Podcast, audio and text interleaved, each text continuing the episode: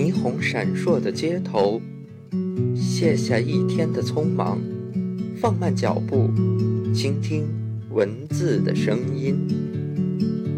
万籁俱寂的时候，告别城市的喧嚣，回归宁静，品味文字的温情。用心阅读，暖心陪伴，青豆新月坊。三月的烟雨飘摇的南方，你坐在你空空的米店。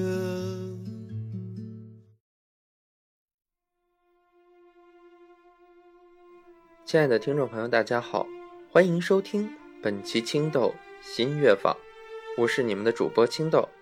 在这期节目里，我们将继续为大家播放青年作家陈晨的作品。世界上所有童话都是写给大人看的。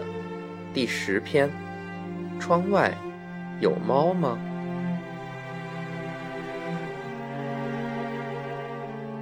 来到这个城市第三个月，依然在给自己找一个栖身之所。前些天，在报纸上看租房信息，无意中看到一所处在繁华地段的高层单身公寓。才租一个月一千，第一反应是自己看错了。毕竟在这样一座大城市里，这个价格简直就跟白送的一样。揉了揉眼睛，凑着报纸读了好几遍，才确定上面白纸黑字写的就是“两室一厅一卫，精装修，楼层十九，一千元每月”。我琢磨着，八成是报纸印错了。要么就是发租房信息的房东吃错药了，就算很缺钱，也不至于登这样一个价格吧。我深信这样一间公寓一个月两千都是妥妥有人抢的。不知道这究竟是搞的哪一出？我半信半疑的打了个电话过去问，房东说房子还在，有不少人看过，但依然没有人租。还说我随时都可以过来看房子，在好奇心的驱使下，我下午就迫不及待地坐公交车到了那边，想看一看究竟。这是一个很高档的小区，环境、绿化、基础设施都非常好，里面停满了私家车，房子的楼层也都非常高。我循着地址找到了那栋楼。坐电梯直达了十九楼，房东就在门口等我。房东是一位六十来岁的老人，神色语气都很平静。和我简单寒暄几句之后，他就带我看了那间公寓。采光啊，通风啊都非常好，因为是十九楼，视野也非常开阔。房子装修的也很不错。有空调，有电视，有热水器，有网络，所有东西都一应俱全。我转了一圈，确定一切正常后，转头问房东道：“这房子确定一个月租一千吗？这么便宜？”他很和蔼地笑了一笑，然后缓缓地说：“是啊，已经有无数人问过这个问题了。”我很惊讶地追问道。那他们为什么都不租下来呢？他说：“你先别着急，我还没有跟你说这所房子的故事呢。”我心里一惊，这房子还有故事？难道是闹鬼的鬼宅吗？他找了张凳子坐了下来，也示意我坐在他对面，然后跟我讲了这个不可思议的故事。这个房子的主人原本是我一个老朋友的。他姓艾，年轻时奋斗了很多年，后来经营了一家公司，有了不少钱。可是直到四十岁才有了一个女儿，名叫艾洛洛，家里都叫她小艾。因为老来得子，这个女儿对他而言就像是掌上明珠一样宝贝。女儿长大后，婚姻大事就成了首要问题。小艾长得不错，但是由于他老爸对他的管束向来很严。她平时很少会和什么男生接触，而即使有看上她的人，她家庭的条件也让他们望而却步。不敢高攀，所以他一直都没有找到什么好人家。大概三年之前，小爱觉得自己被老爸管得太多，也为了有机会去认识自己想认识的人，就搬出来自己生活。他老爸为他买了一栋房子，就是我们现在所在的这所单身公寓，而这应该也是这个地段最高档的公寓了。他老爸真的很疼他，为他花多少钱都愿意。他搬进来以后，起初也过得挺自由。但是日子一长，也难免觉得寂寞。直到有一天晚上，他忽然听到卧室窗外传来了猫的叫声。这个小区里的有钱人多，养宠物的也不少，尤其养猫的居多。但是从十九楼的窗外传来猫的叫声，还是非常诡异的一件事情。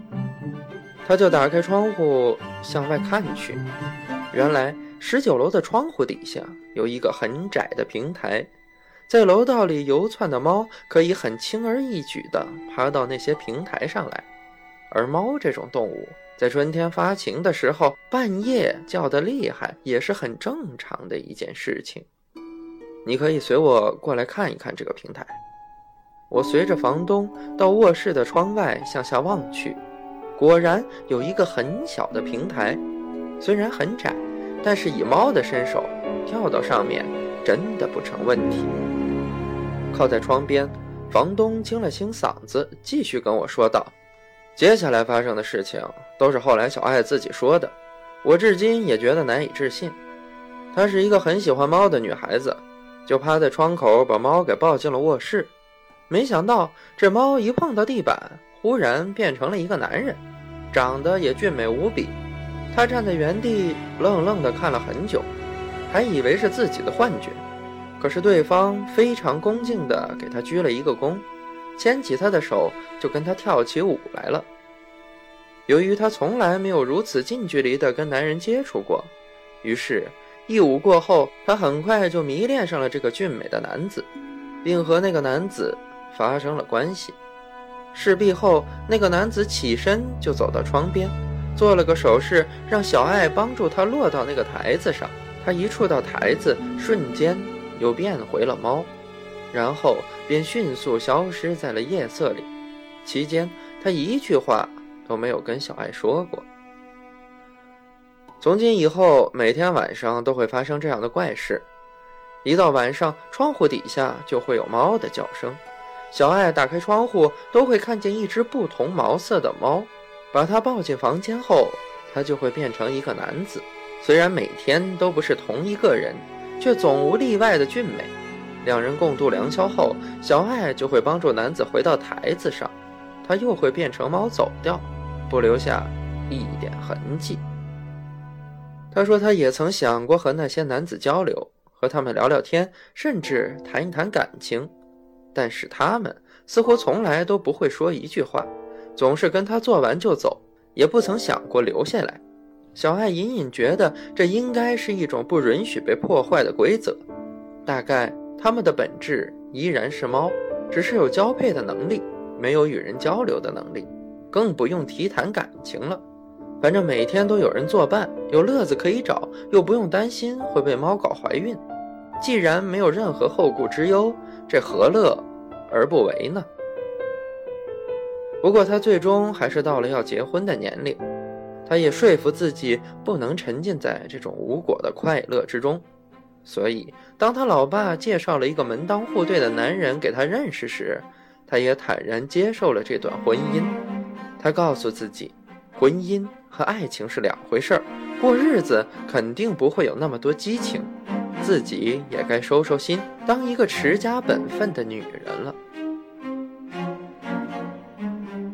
他爸爸给他们举办了一场非常盛大的婚礼，当天的来宾非常多，都是这个城市里有头有脸的人物。小两口敬了一圈的酒，也难免有些微醺。婚宴过后，大家把他们送回新房后就散了，也没有闹洞房，只是希望他们能好好休息一下。而他们的新房，也正是这间公寓。那天晚上，新郎大概喝的胃不大舒服，就靠在卧室的窗户上想透一透气。而小爱此时也是有点醉的意识模糊了。她看见新郎站在窗口，竟然习惯性的误以为是猫准备要跳上台子走了呢。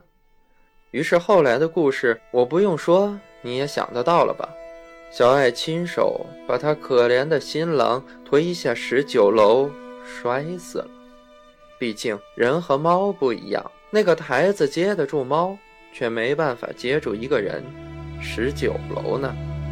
唉，当时我不在现场，但可以想象有多么的惨。听房东说完，我的背后一阵的冷汗，心想：原来这个房间发生过杀人案呢。但是这个故事未免也太离奇了一点。就好像童话故事一样，我对房东说道：“难怪这个房子这么便宜都没有人租呢。可是他为什么会到了你手里呢？还有小爱她后来怎么样了？”房东笑说：“小爱后来去了哪里，我不知道，也不能告诉你，只能告诉你，他爸爸最终把这房子给了我，而我因为自己有房子，所以就把房子拿出来出租。但我是个讲原则的人。”我觉得有义务把属于这间公寓的故事告诉租房的房客，价格就是这么的便宜。至于你敢不敢住，那就是你的事情了。我听毕哈哈大笑，觉得这一定是房东在跟房客开的一个不大不小的玩笑。我向来是个不信邪的人，于是我便租下了这间房子，以一个月一千块的房租。而搬过来之后。我也从来没有在夜里听到过窗外的猫叫声，甚至连猫的影子都不曾见到过。于是，我释然了。故事终归是故事而已，信则有，不信则无。那些房客是真的太天真了，白白把这么大的一个便宜给丢了。一个人的生活平平淡淡，不温不火。我渐渐在这座城市扎下根来。属于这所公寓的所有关于小爱的故事，也渐渐被我遗忘掉了。然而，漫漫长夜那深入骨髓的寂寞，却如猫爪挠心一般，日复一日的在无尽的黑暗里吞噬着我的心。好了，听众朋友，这期节目就为大家播放到这里。在节目的最后。为大家送上一首歌曲，由王小天演唱，《再见吧，喵小姐》。感谢您的收听，咱们下期节目再见。那些不会洒的青草又失了眠，又会想起那个夏天，我在这喧嚣里把你寻找，人见人爱的喵小姐。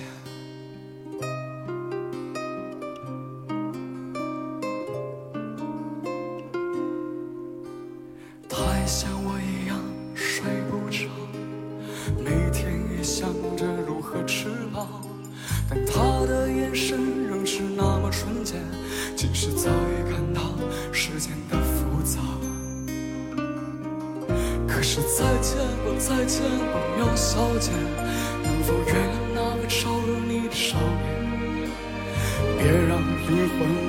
在那黑夜。我知道你不会迷失双眼，所以再见吧，再见吧，喵小姐，你不会理会我出现过的昨天，跟随那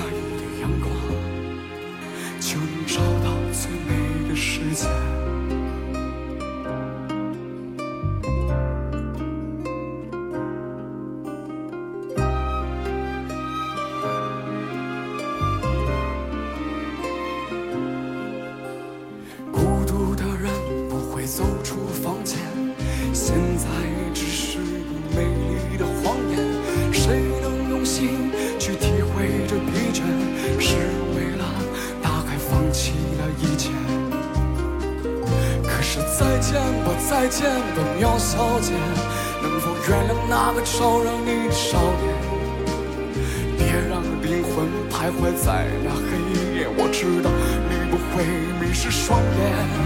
所以再见吧再见吧喵小姐你不会理会我出现过的昨天跟随那一缕阳光就能找到最美的世界。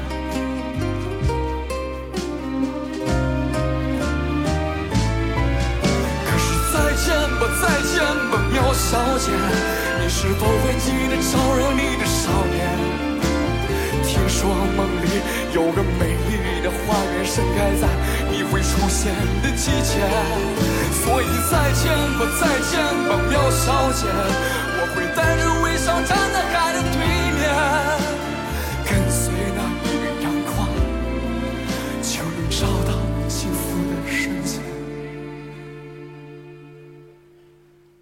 那些不回家的清早，又失了眠。又会想起那个夏天，我在这喧嚣里把你寻找，人见人爱的苗小姐。